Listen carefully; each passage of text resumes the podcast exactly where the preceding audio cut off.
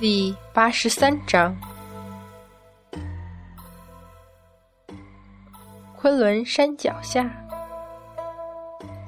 怎么天是黑的？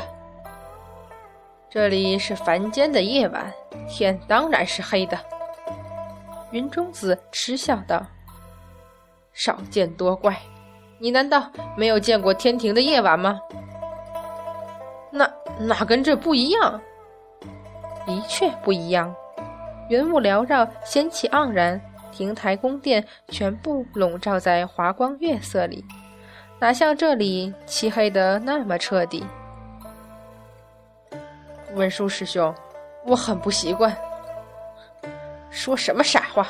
难道我习惯？云中子，抓住你拘留孙师兄，可别松手。于是无力的叹息。师兄放心，我这一路上都没松开过。某仙脸色惨变，站在那里不肯动一下。我不去，我就在云上等你们。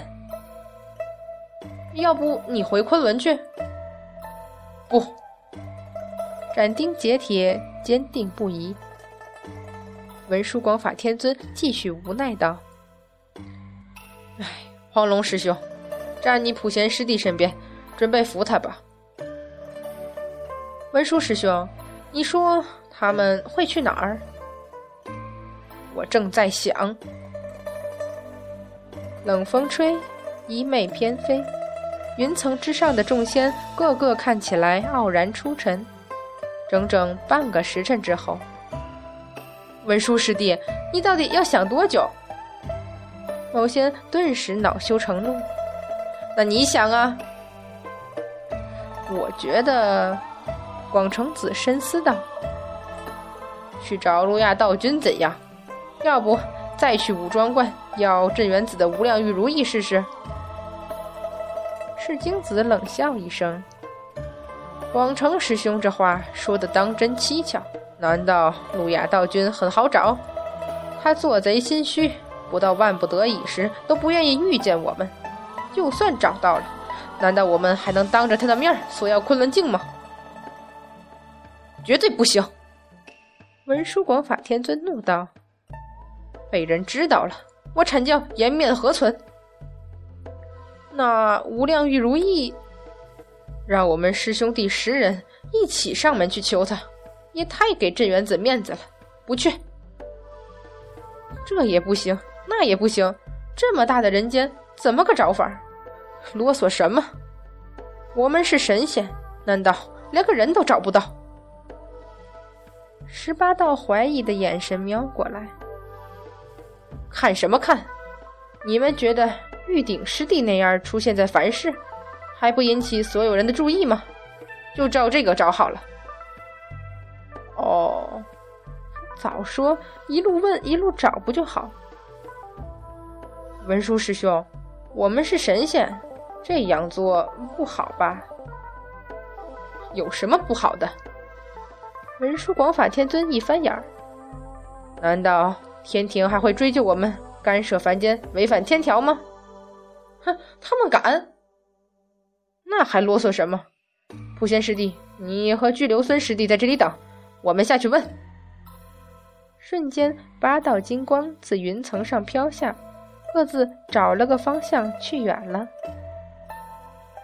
东边，赤精子看见了一个很大的镇子，决定就是这里。夜幕深沉，他左看右看，好不容易看见一个人，连忙飘下去。我那凡人，站住！你有没有？打更的正昏昏欲睡，猛然抬头，发现街中多了一抹红影，顿时惊叫一声。鬼啊！扔下钢骨，连滚带爬消失了。东南边，一家唯一亮着灯的当铺里，哈哈，东主，一个猥琐无比的男子正讨好着笑。当今年的租子收不上来，那小丫头还不是东主你的囊中之物吗？于是，那个肥胖的中年人也哈哈大笑起来。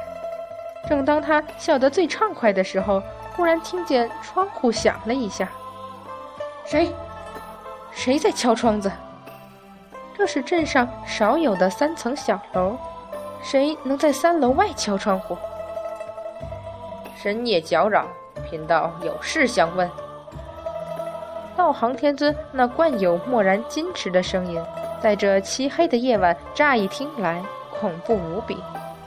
啊，有鬼啊！那猥琐男子顿时转身跑了。道行天尊惊讶，也顾及不上维持礼节，一拂袖，木框围边糊了层纸的窗户顿时粉碎。那胖子哆嗦着，只隐约看见外面有一个白色影子后，两眼一翻，极度干脆的晕了过去，只留下道行天尊奇怪的上下打量屋子。哪里有鬼？南边不远，商旅往来聚集之地。夜深了下来，唯有一条街上依旧挂着红色灯笼，人来人往。院中有人推杯换盏，好不热闹。黄龙真人总算不是他那些当神仙都当得忘记什么叫凡人的师兄师弟。找个没人的地方，暗落云头，一路走过来，满街都是醉醺醺的人。然后是无数双抹着劣质花粉与香油的手臂，呛得他头都晕了。道长，你这么大年纪还来这里呀？瞪大眼睛，那一张张也不知道涂了什么东西，又红又绿的脸，还有那画的血红的脸颊和嘴唇，非常非常丢面子的惊叫一声：“鬼啊！”扯回道袍，慌不择路，狂奔而去。只留下风尘女子们不满的叫骂：“哼，看他衣服穿的还光鲜，没想到是个没胆儿的。”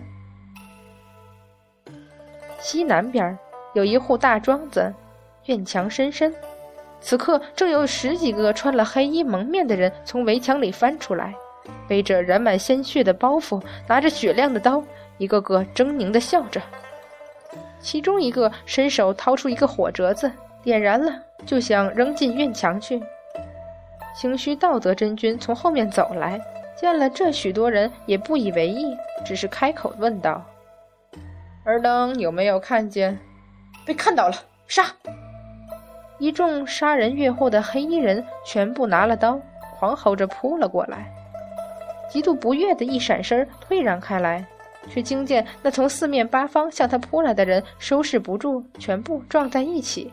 顿时，砍出去的刀重重砍在同伴的身上，鲜红色的血喷洒出来，十几个人就这样慢慢摇晃着倒地。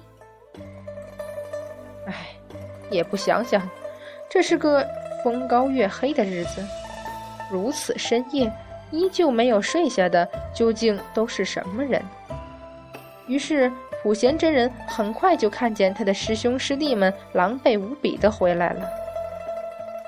我没有找到凡人，我也没看到一个凡人。妖精牙关死也不肯说出各自的遭遇。其实你应该在白天去问的，我也是这么想的。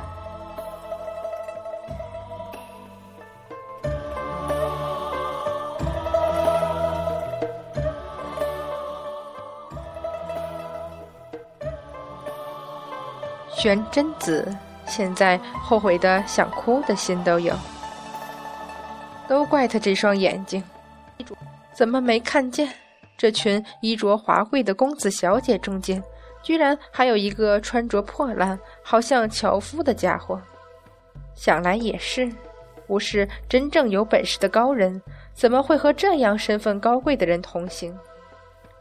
身体僵持在那里，动弹不得。恶毒的蚊子疯狂地咬着他的手臂和脸，痒得他拼命地想去挠，可惜只能一遍又一遍地想罢了。这个夜晚，漫长的，他都不知道是怎么过去的。哇！太乙真人打着哈欠从楼上走下来。吵了一个晚上，依旧精神奕奕的孙悟空和韩华，你瞪我，我瞪你。就差没有直接亮兵器打起来了，这还要归功于一旁不住劝解的哪吒。和努力啃了一晚上糖葫芦看好戏，见着不妙就赶紧大哭一场的玄照。你们都没睡啊？懒洋洋的舒展筋骨，太乙真人望了望楼上，还没醒。嗯，大概吧。哪吒也忍不住翻翻眼睛，又不能去看，我们怎么知道？那就好。啊！太乙真人在桌边坐下，伸手捋了下胡须，郑重道：“贫道想了一个晚上。”终于想出几分端倪来了，师傅，你想什么？想一个晚上？胡闹！太乙真人不悦道：“自然是我们到底要去哪里的问题。”太乙真人，不要告诉俺老孙你想出来了！极度不满的将这猴子的爪子从自己肩上挥开。太乙真人嘀咕着。下次有机会去方寸山见菩提老祖时，一定当着他面儿说几句。这猴子这般无礼，真真可恼。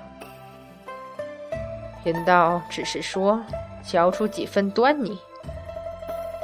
韩华虽然极力摆出一副不愿意、不在乎、不关心的表情，但是眼睛还是暴露了好奇的心理。失了记忆与法力的杨戬，就这样在人间。到底要去哪儿？的确让人好奇。